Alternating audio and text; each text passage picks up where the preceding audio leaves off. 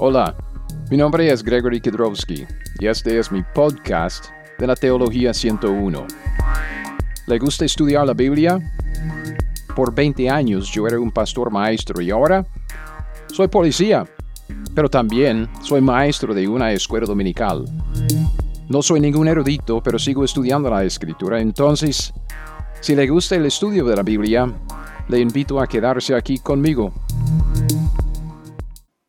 Ya tenemos la primera lección de la primera serie de qué vamos a hablar. ¿Qué queremos estudiar? Bueno, lo que yo quiero estudiar es todo un curso sobre las dispensaciones y lo que las dispensaciones tienen que ver con los pactos y qué es lo que los pactos tienen que ver con el reino, el tema de la Biblia y lo que Dios está haciendo aquí en esta tierra y qué tiene que ver con nuestro propósito de vida. Pero antes de llegar a esto, pues tengo una serie que quiero dar, que quiero enseñar sobre el discipulado. Y de hecho vamos a hablar un poco sobre nuestro propósito de vida aquí hoy. El discipulado, ¿qué es? Eh, creo que es un término de los ah, términos populares en la iglesia de hoy en día. El discipulado. Todo el mundo quiere hablar de discipulado. ¿Está haciendo el discipulado en su iglesia? Sí, estamos haciendo el discipulado. ¿Ha llevado usted el discipulado? ¿Está leyendo el discipulado? ¿Qué es el discipulado? Cuando hablamos del discipulado. Porque honestamente esta palabra discipulado no se menciona en la Biblia. Okay, no estoy diciendo que el concepto de discipulado no existe en la Biblia. Obviamente existe en la Biblia porque hay discípulos, tiene que, ver, tiene que haber un discipulado. Pero ¿qué es el discipulado? Puesto que no es un, una palabra bíblica, no podemos trazar la palabra a través de la escritura para definirla por su uso en contexto. Entonces, cuando hablamos del discipulado, tenemos que tener cuidado y tenemos que enfocarnos en lo que estamos diciendo. ¿Ok? ¿Qué es el discipulado? ¿De qué estamos hablando? ¿De materiales? Yo tengo todo un curso de discipulado, se llama el Discipulado Bíblico y está disponible para bajar del Internet gratuitamente en el sitio web discipuladobiblico.com. Yo sé que muchos hablan del discipulado como si fuera ese curso de discipulado, ¿ok? ¿De, ¿De, qué estamos hablando? ¿De materiales? ¿Estamos hablando de un curso? ¿Estamos hablando de un diploma? Digamos, un certificado en la iglesia. Ah, yo estaba viendo algunas de esas cosas en Facebook, ahí solo, solo viendo cosas y viendo cosas y viendo cosas sin pensar como, como lo hacemos en Facebook. Y salió esa, una foto de un muchacho en una iglesia que y estaba con, con un certificado, un diploma, algo que, que tiene como, como enmarcado. Y el, el título del artículo del post en Facebook uh, dijo algo como que ya, terminó el discipulado, felicitaciones. Entonces yo digo, pues, qué dicha. ¿Cuándo es que yo puedo terminar el discipulado? Porque yo llevo yo no sé cuántos años, desde 1988, cuando me convertí a Cristo, llevo todos estos años y todavía no he terminado el discipulado. Entonces yo también quiero mi certificado, yo quiero mi diploma, yo quiero terminar este proceso porque es un poco doloroso. Entonces, pues, ¿qué es el discipulado? Según la Biblia, el discipulado es nuestra responsabilidad en la mayordomía que Dios nos ha dado en Cristo durante la época de la iglesia. Y como dije al principio, esto es algo que quisiera desarrollar luego, pero tenemos que llevar algunas cosas primero. Quisiera hablar del, del discipulado, varias Ah, varios episodios aquí en este podcast y luego pues tengo una serie sobre la brecha entre Génesis 1.1 y 1.2 que también quisiera enseñar, que va a ser muy importante para nuestro entendimiento del contexto de la Biblia. Pero como dije, yo quisiera hablar de las, de, de, de, las divisiones en la escritura, quisiera hablar de las dispensaciones y los pactos, el tema de la Biblia, el propósito de Dios en todo esto. ¿Por qué? Porque nos encontramos muy a menudo estudiando la Biblia, sacando pasajes y hablando de palabras y, y dando lecciones o sermones o lo que sea. Y a veces como que o no entendemos el contexto general de lo que estamos estudiando o simplemente no prestamos atención al contexto general de lo que estamos estudiando. Entonces yo creo que un estudio de introducción a la Biblia es de suma importancia. Ah, entonces, este, es un estudio que, si Dios quiere, vamos a, desarrollarlo luego.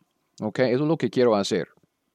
Pero el discipulado, siendo nuestra mayordomía, aquí en nuestra época de la iglesia, porque la iglesia no ha, existido siempre, la iglesia empezó en el primer siglo. Okay, no existía antes, nadie nació de nuevo en el, en el, Antiguo Testamento, nadie en el Antiguo Testamento formó parte del cuerpo de Cristo, nadie en el Antiguo Testamento recibió la misma mayordomía que nosotros. Y yo estoy diciendo que el discipulado es nuestra responsabilidad principal en la mayordomía que Dios nos ha dado en Cristo durante la época de la iglesia. Entonces hablemos de esto.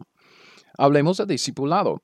Y para empezar, quisiera pedirle Okay, que piense en qué es este discipulado, pero antes de empezar con el término, antes de empezar con, con lo que es eh, un discípulo, lo que es el discipulado, lo que es discipular, si podemos inventar un montón de uh, términos extrabíblicos, uh, no quiero empezar ahí. Vamos a llegar ahí, pero no quiero empezar ahí. Quiero empezar con una de las preguntas más importantes de toda la vida.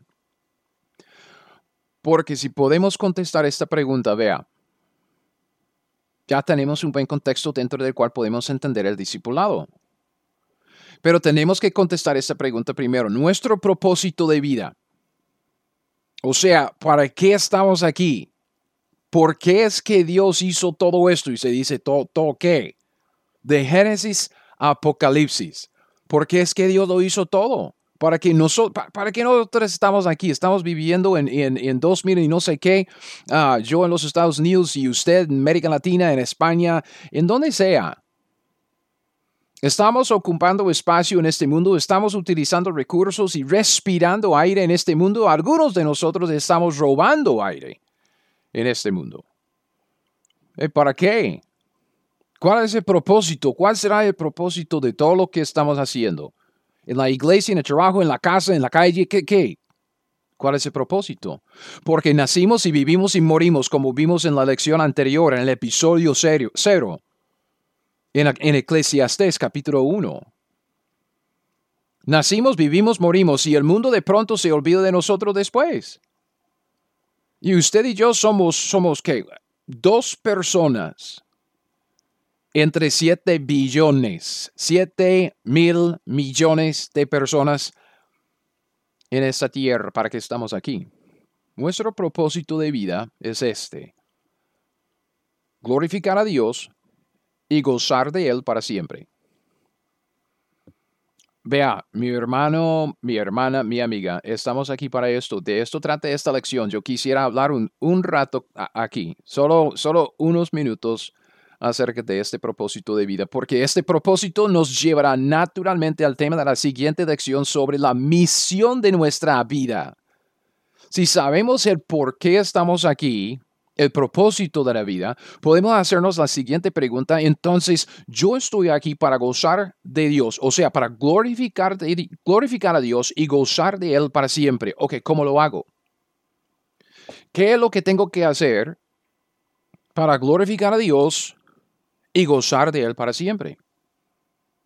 Esta lección nos llevará a esa pregunta y una vez que contestemos esa pregunta de qué hacemos para glorificar a Dios, ya estamos entrando en el, en el hecho de eso, de, de nuestra mayordomía, de la obra principal que nos toca de ser y hacer discípulos. Pero primero debemos enfocarnos en lo que la Biblia dice acerca del propósito de nuestra existencia lo que se llama en los términos teológicos de los eruditos la doxología.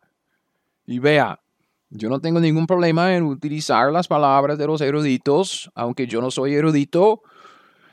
No hay ningún problema en aprender vocabulario, doxología. Estamos aquí primordialmente para glorificar a Dios, no para glorificar a nosotros mismos, no para glorificar a otro hombre, no estamos aquí para glorificar a ninguna otra criatura, estamos aquí para glorificar a nuestro Creador.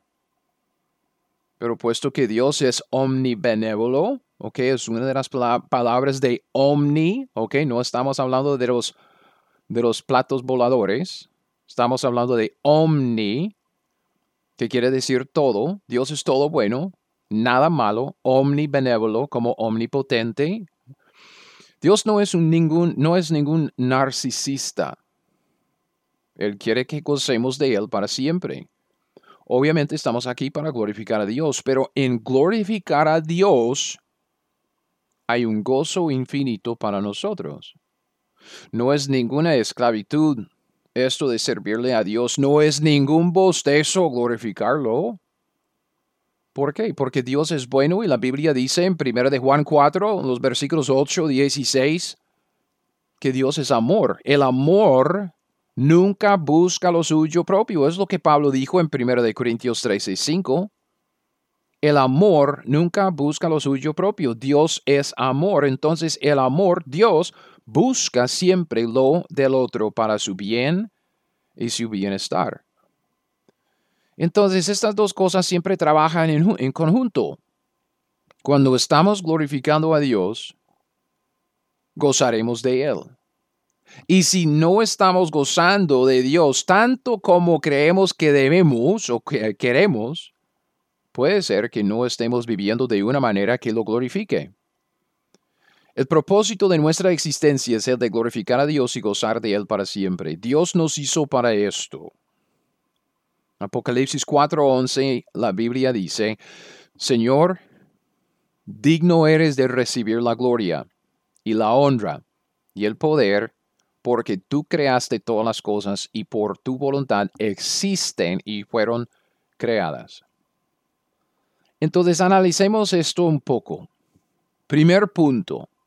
Punto número uno. Nuestro propósito. Hablemos de la primera parte. Existimos para glorificar a Dios.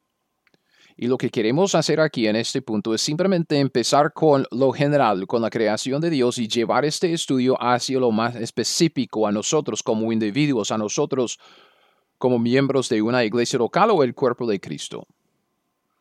Dios creó todas las cosas para su gloria. Eso es lo que vimos en Apocalipsis 4:11. Acabo de leerlo. Señor, digno eres de recibir la gloria, la honra y el poder. ¿Por qué? Porque tú creaste todas las cosas y por tu voluntad existen y fueron creadas. Dios creó todas las cosas para su gloria. Hay dos maneras de que las cosas creadas podemos glorificar a Dios. Piénselo. Hay dos maneras de glorificar a Dios, declarar y hacer. ¿Ok? Primero, una persona o una cosa puede glorificar a Dios declarando la existencia de Dios y sus atributos. O sea, primero que nada, cuando hablamos de esto, de glorificar a Dios, piense en la definición o la descripción de cómo es glorificar a Dios, de qué estamos hablando. Estamos hablando de poner a Dios y sus atributos en exhibición, demostrar en público a todos quién es Dios, cómo es Dios. Así es glorificar a Dios es poner a Dios y sus atributos en exhibición, en, en público, mostrando en público quién es Dios, cómo es Dios. La creación glorifica al Creador porque por medio de su mera existencia, la mera existencia de la creación declara la existencia de Dios. Piénselo. Si hay una creación, tiene que haber un creador. Exactamente como, como uno puede decir, hay una pintura, tiene que haber un pintor. Si hay una construcción, tiene que haber un constructor. Si hay un diseño, hay un diseñador. Pero también la creación declara, en el sentido de exhibir, declara algunos de los atributos de Dios. ¿Qué es lo que usted puede entender de Dios solo fijándose en la creación? Piénselo. Un ejemplo, su inteligencia infinita. Eso es lo que vemos por medio del diseño en la creación. Si, si, si quiere ir a lo grande y pensar en nuestra galaxia, nuestro sistema solar o aún en el universo en su totalidad, a lo macro, si quiere llamarlo así. Usted puede ver la inteligencia infinita de Dios. O si quiere ir a lo micro, el cuerpo humano, células, moléculas, ¿qué más? Uno puede fijarse en algo tan, tan detallado como el cuerpo humano y ver la inteligencia infinita en el diseño de la creación. Las criaturas, nosotros, podemos también glorificar a Dios declarando verbalmente, hablando. Declarar su existencia, declarar sus atributos. Piense en esto como jactarse de Dios, es exaltarlo por quién es y cómo es. Entonces, si estamos hablando de dos maneras de glorificar a Dios, la primera manera es declarar y, la creación declara por sí misma, simplemente por su mera existencia, declara la existencia de Dios y declara también algunos de sus atributos. Uno puede ver que hay un Dios y uno puede aprender acerca de Dios fijándose en la creación. Pero también hay ciertas criaturas, ciertas cosas de la creación, como nosotros, que podemos declarar verbalmente, no tanto por la existencia, sino por la boca hablando, y declarar la existencia y los atributos de Dios. ¿Ok? Es como jactarse de Dios. Vea cómo es Dios, qué tan bueno es Dios. Vea Dios es amor, Dios justicia, Dios es luz. Y podemos glorificarlo. Y en segundo lugar, entonces, si estamos hablando, hablando de dos maneras de glorificar a Dios, declarar y hacer, esta segunda palabra, hacer, una persona o una cosa puede glorificar a Dios haciendo lo que le agrada a Dios.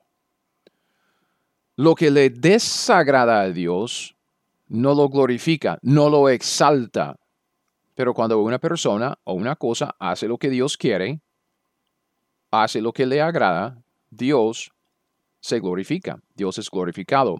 Eso es lo que vimos en Apocalipsis 4:11. Dios creó todas las cosas por su voluntad. Entonces, cuando las cosas, incluyendo a nosotros, usted y yo, cuando nosotros funcionamos, cuando hacemos de acuerdo con la voluntad de Dios, lo glorificamos, le agradamos, y este es el propósito original en todo lo que Dios creó.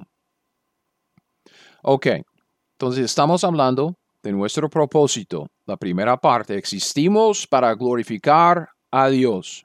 Y Dios creó todas las cosas para su gloria. Hay dos maneras de glorificar a Dios, declarar y hacer. Podemos declarar por la existencia o verbalmente la gloria de Dios y haciendo lo que le agrada a Dios, podemos glorificarlo también. Dos maneras de glorificar a Dios. Y ahora, quisiera que piense en dos grupos generales que pueden glorificar a Dios. Hay dos grupos generales. La materia, o sea, las cosas, la materia, y en segundo lugar, las criaturas morales. Piense en la materia, toda la creación las piedras, el aire, el agua, los animales, todo. Toda la creación glorifica a Dios simplemente porque existe. Que hablamos un toque de esto en, la, última parte, esto de, que la creación declara la, gloria de Dios, La materia. Salmo 19 habla de esto, el versículo 1 dice, los cielos cuentan la gloria de Dios. Y el firmamento anuncia la obra de sus manos. Todas las cosas inanimadas, todas las criaturas no morales hacen exactamente lo que Dios quiere que hagan. Y debido a que funcionan conforme a la voluntad de Dios y su diseño, lo glorifican y le agradan. Dios, digamos, Dios es el gran diseñador. Y cuando su creación funciona tal como Él la diseñó, Él se exalta, Él se glorifica. La creación en ese sentido se jacta de su creador, exhibe su grandeza, lo glorifica. Entonces, en esos de dos grupos que pueden glorificar a Dios, la materia glorifica a Dios haciendo lo que Dios quiere, según el diseño divino en ella las criaturas morales, que es el segundo grupo, nosotros. Nosotros somos un poco diferentes porque siendo criaturas morales podemos escoger glorificar a Dios o no. Dios nos ha dado la oportunidad de escoger por ahora, porque en la eternidad no será así, pero mientras que estemos aquí en la tierra ya podemos escoger glorificar a Dios o no. Las criaturas morales son básicamente los ángeles y los hombres. Nosotros somos las criaturas que podemos discernir entre el bien y el mal. Criaturas morales. Y somos los que tenemos el libre albedrío de parte de Dios para escoger o el bien o el mal. Y cuando escogemos hacer lo que es correcto, lo que Dios quiere, cuando escogemos vivir conforme a la voluntad de Dios, ¿qué es lo que hacemos? Lo glorificamos, le agradamos. Pero cuando escogemos hacer lo malo, lo que Dios no quiere, no lo glorificamos y no le agradamos, aunque Dios sí se glorificará en el juicio de tal criatura rebelde luego. Entonces toda la creación existe para glorificar a Dios, porque Dios lo hizo todo por y para su gloria, para declarar su existencia, para exhibir sus atributos, para que todos puedan ver quién es y cómo es. Es Romanos 11:36. Porque de Él y por Él y para Él son todas las cosas. A Él sea la gloria por todos los siglos. Amén. Por todo esto, Dios nos hizo a nosotros para su propia gloria. Obvio. El pueblo de Dios en el Antiguo Testamento, Israel, el pueblo fue llamado, separado por Dios para glorificarlo a Él. Isaías 43.7, Isaías 43.7 dice, todos los llamados de mi nombre. Para gloria mía los he creado, los formé y los hice. Entonces los llamados de mi nombre en el Antiguo Testamento son los de Israel. Y dice, para gloria mía los he creado, los formé y los hice. Dice lo mismo del pueblo de Dios en el Nuevo Testamento en Efesios 3:21 durante la época de la iglesia. El pueblo de Dios ha sido llamado y separado para el mismo fin, para glorificar a Dios. Nosotros, Efesios 3:21, a Él sea gloria en la iglesia, o perdón, en la iglesia en Cristo Jesús, por todas las edades, por los siglos de los siglos. Amén. Entonces, por esto, todo lo que hacemos en nuestras iglesias y todo lo que hacemos como cristianos tiene este mismo propósito el de glorificar a Dios, de agradarle, de exaltarle, de magnificarle, de exhibir quién es y cómo es. Primero de Corintios 10, 31, si pues coméis o bebéis o hacéis otra cosa, hacedlo todo para qué? Para la gloria de Dios. Todo lo que hacemos como individuos tiene este mismo propósito, el de glorificar a Dios. Primero de Pedro 4.11. Primero de Pedro 4:11. Si alguno habla, hable conforme a las palabras de Dios. Si alguno ministra, ministre conforme al poder de Dios. Para que en todo sea Dios glorificado por Jesucristo, a quien pertenecen la gloria y el imperio por los siglos de los siglos. Amén. Entonces, el propósito de nuestra existencia, digamos, la razón por la cual fuimos creados. Usted dice, ¿por qué? ¿Por qué hizo Dios todo esto? ¿Para qué estamos aquí? El propósito de nuestra existencia es el de glorificar a Dios, de magnificarlo, exaltarlo en todo lo que decimos y en todo lo que hacemos. Somos criaturas morales. Podemos discernir entre el bien y el mal y tenemos el libre albedrío para escoger o el bien o el mal. Y debemos escoger, vea, como individuos y como iglesias. Debemos escoger, declarar al mundo la existencia de Dios y los atributos de Dios y también escoger como individuos y como iglesias hacer siempre las cosas que le agradan a Él No estamos aquí para agradarnos a nosotros mismos. La iglesia no existe para nuestro entretenimiento. Estamos aquí para aprender de Dios, seguirle a Cristo, vivir de una manera que lo glorifique a Él. Pero hay un elemento más que debemos agregar a esta declaración de propósito. Dios es bueno, Dios es amor y Dios solo desea lo mejor para nosotros sus criaturas. Dios desea que lo glorifiquemos, obvio, pero también quiere que gocemos de Él para siempre. Entonces hablemos de nuestro propósito, esta segunda parte. Existimos para, la primera parte, glorificar a Dios. La segunda parte, gozar de Dios para siempre. Y creo que esta parte de nuestro propósito de vida se pasa por alto. A veces como que la gente hablando de, que debemos glorificar a Dios y la gloria de Dios y el propósito de vida, la doxología, de que uno dice, sí, debemos glorificar a Dios, sí, todo existe para la gloria de Dios, pero debemos entender este punto de que estamos aquí también para gozar de Dios, porque nuestro Dios es bueno y bondadoso. Él quiere que gocemos de Él para siempre. Que sabemos que Dios es amor. Y también sabemos que Dios es omnibenévolo. Es todo bueno siempre. Primero de Juan 4, del 8 al 10. Primero de Juan 4, del 8 al 10, dice que, que Dios es amor la manifestación más grande de su amor hacia, hacia, nosotros los hombres es la obra de Jesucristo para salvarnos. Dios dio a su propio Hijo para nuestro beneficio, para nuestro bienestar, para nuestra eterna salvación. El pasaje dice, 1 de Juan 4, del 8 al 10. El que no ama, no ha conocido a Dios, porque Dios es amor. En esto se mostró el amor de Dios para con nosotros en que Dios envió a su Hijo unigénito al mundo, para que vivamos por Él. En esto consiste el amor, no en que nosotros hayamos amado a Dios, sino en que Él nos amó a nosotros y envió a su Hijo en propiciación por nuestros pecados. El amor de Dios es perfecto, infinito y en Cristo incondicional que el amor de Dios no es incondicional.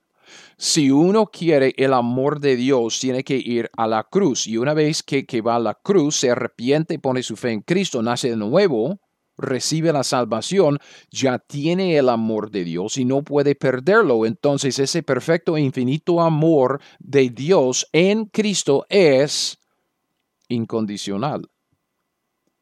Y debido a que Dios es amor, él se deleita en aquellos que se deleitan en Él.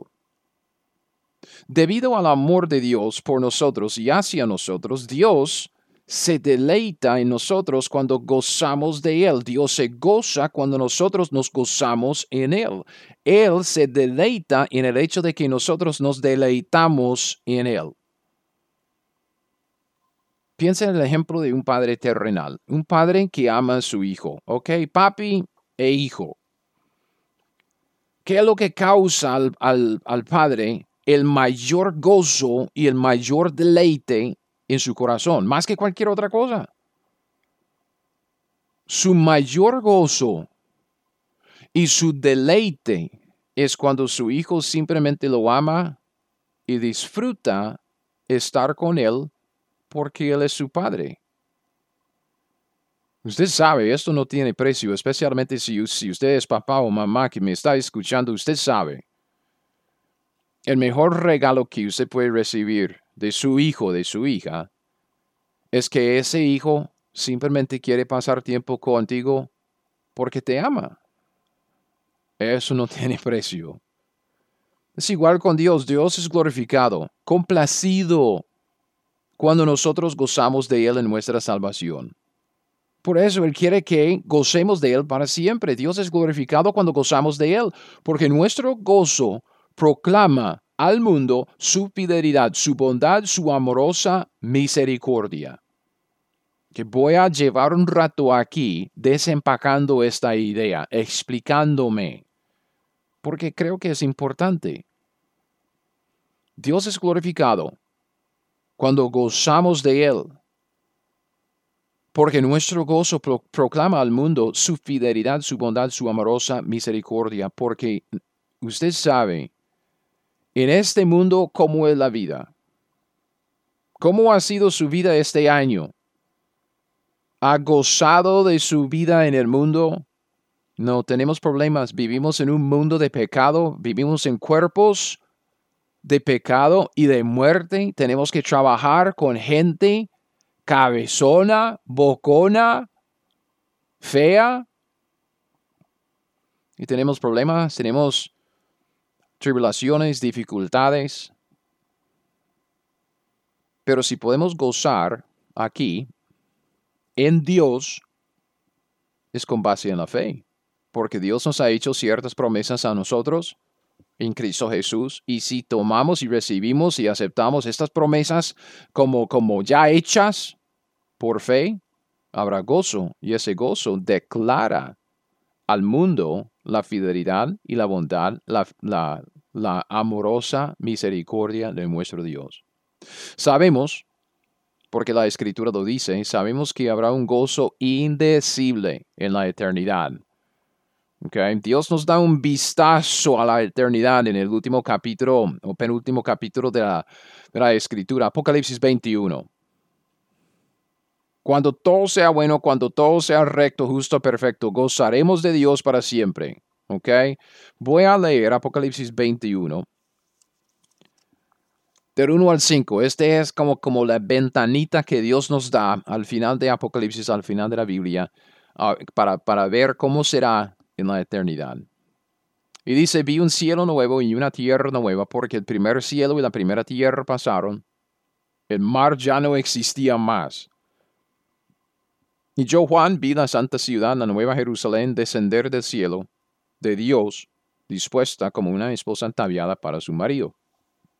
Y, oí una gran voz del cielo que decía, y aquí el tabernáculo de Dios con los hombres, y Él morará con ellos, y ellos serán su pueblo, y Dios mismo estará con ellos como su Dios. Versículo 4, fíjese en lo que dice. Versículo 4, Apocalipsis 21, 4.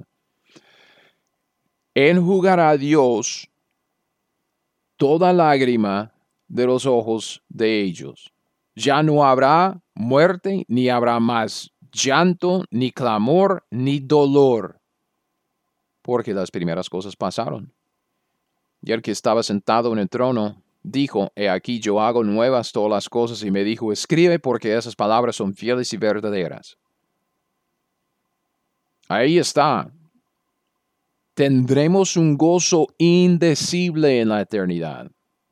Es por eso que cuando gozamos de Dios hoy, cuando lo disfrutamos hoy, cuando nos deleitamos en Él hoy, en este mundo maldito, maldito por el pecado, y en estos cuerpos de muerte todavía carnales, es una gloria para Dios. No estamos hablando de una felicidad superficial y tonta, sino de un gozo profundo, un gozo profundo en Cristo. Nuestro gozo en Dios hoy lo glorifica porque es un gozo que se basa en la fe, en lo que dice la palabra de Dios y en las promesas de Dios y en el hecho de que nosotros damos por sentado que Dios cumplirá con lo que Él dijo. Es no tanto en la experiencia. Nuestro gozo se basa en la fe. Es un gozo que se basa en la existencia los atributos de Dios y en las promesas de Dios. O sea, Él está allí, Él existe y Él es fiel a su palabra. Entonces nosotros creemos en Dios y nosotros creemos en su palabra. Por esto creemos que todo está bien ya. Todo está bien porque estamos en Jesucristo. Y por lo tanto tenemos gozo a pesar de las pruebas que estamos experimentando en el mundo, a pesar de nuestra, nuestro cambiante humor en este mundo, tenemos gozo, gozo de Dios. Aunque puede ser que estemos sufriendo pruebas o tribulaciones o dificultades, dolor, tristeza en esta vida. Hay gozo. Sabemos lo que tenemos y sabemos quién es el que nos lo dio. Sabemos lo que nos espera en la eternidad. En la eternidad se acabarán el pecado, se acabarán el sufrimiento y la muerte. Por lo tanto, creyendo, podemos regocijarnos hoy con un gozo indecible, un gozo que es tan profundo que cambia el curso de nuestras vidas.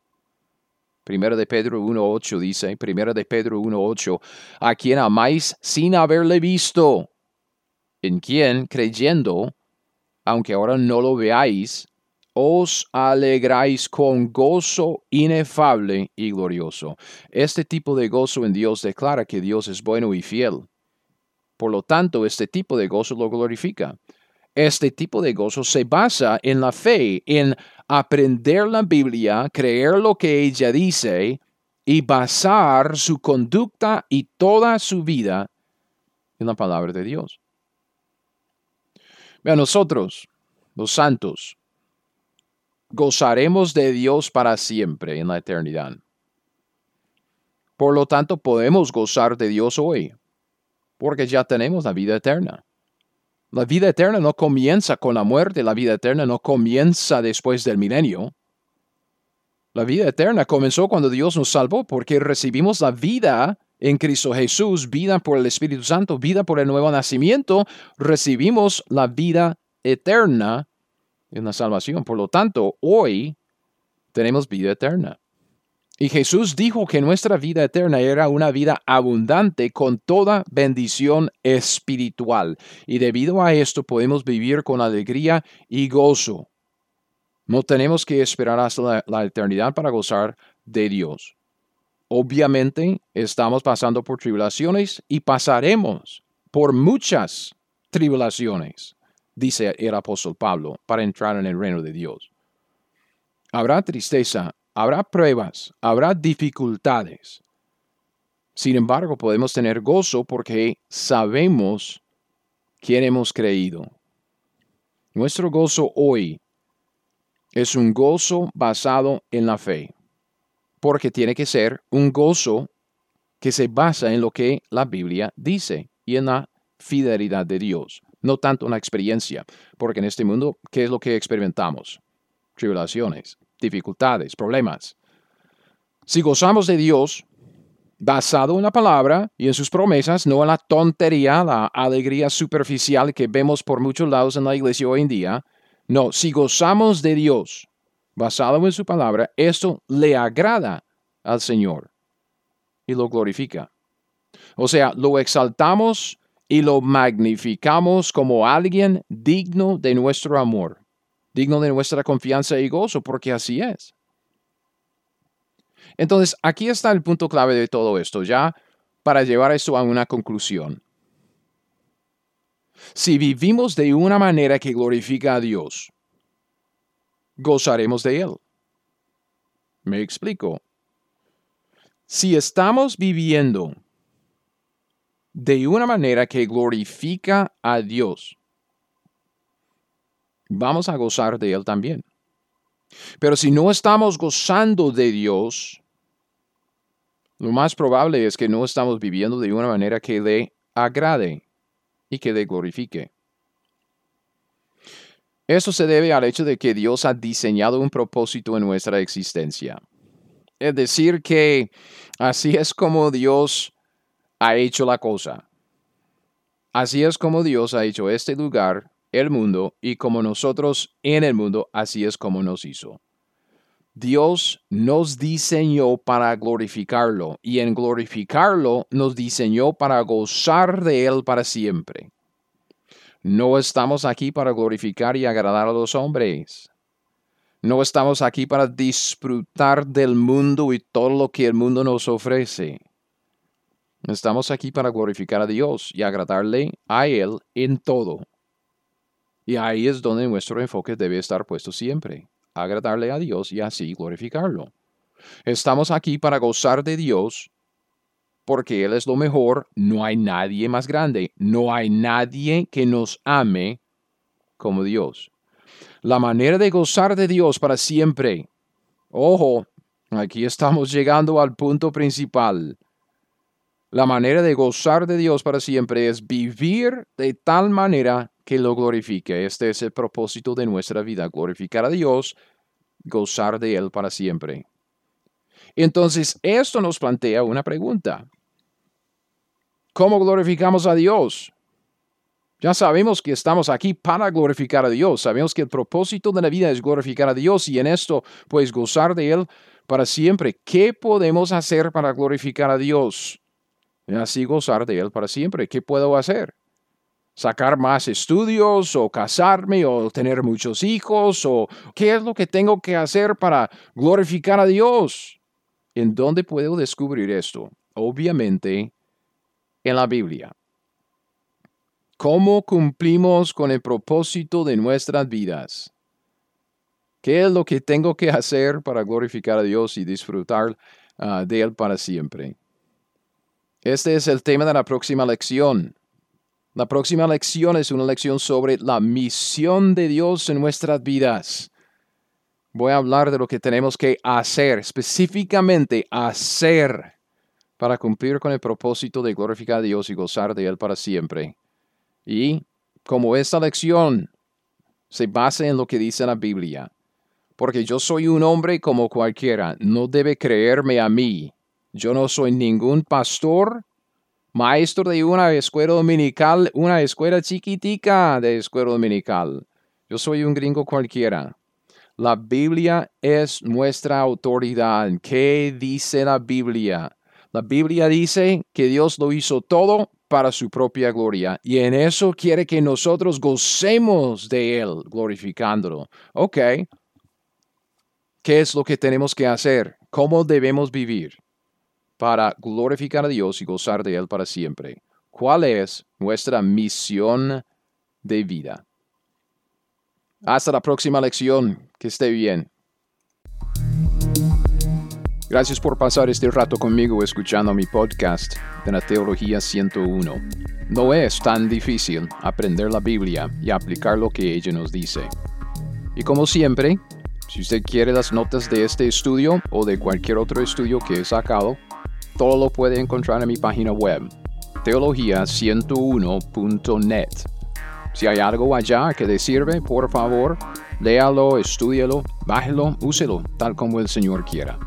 Además, si usted quiere estudiar la Biblia conmigo personalmente y si vive acá en los Estados Unidos, en el área de Kansas City, le invito a visitar mi escuela dominical. Hay información de mi iglesia, el nombre de ella, la dirección, el horario en mi página web también. Teología101.net. Es teología101.net. Bueno, hasta el siguiente podcast. Siga fiel, aprenda la Biblia y haga lo que ella le dice.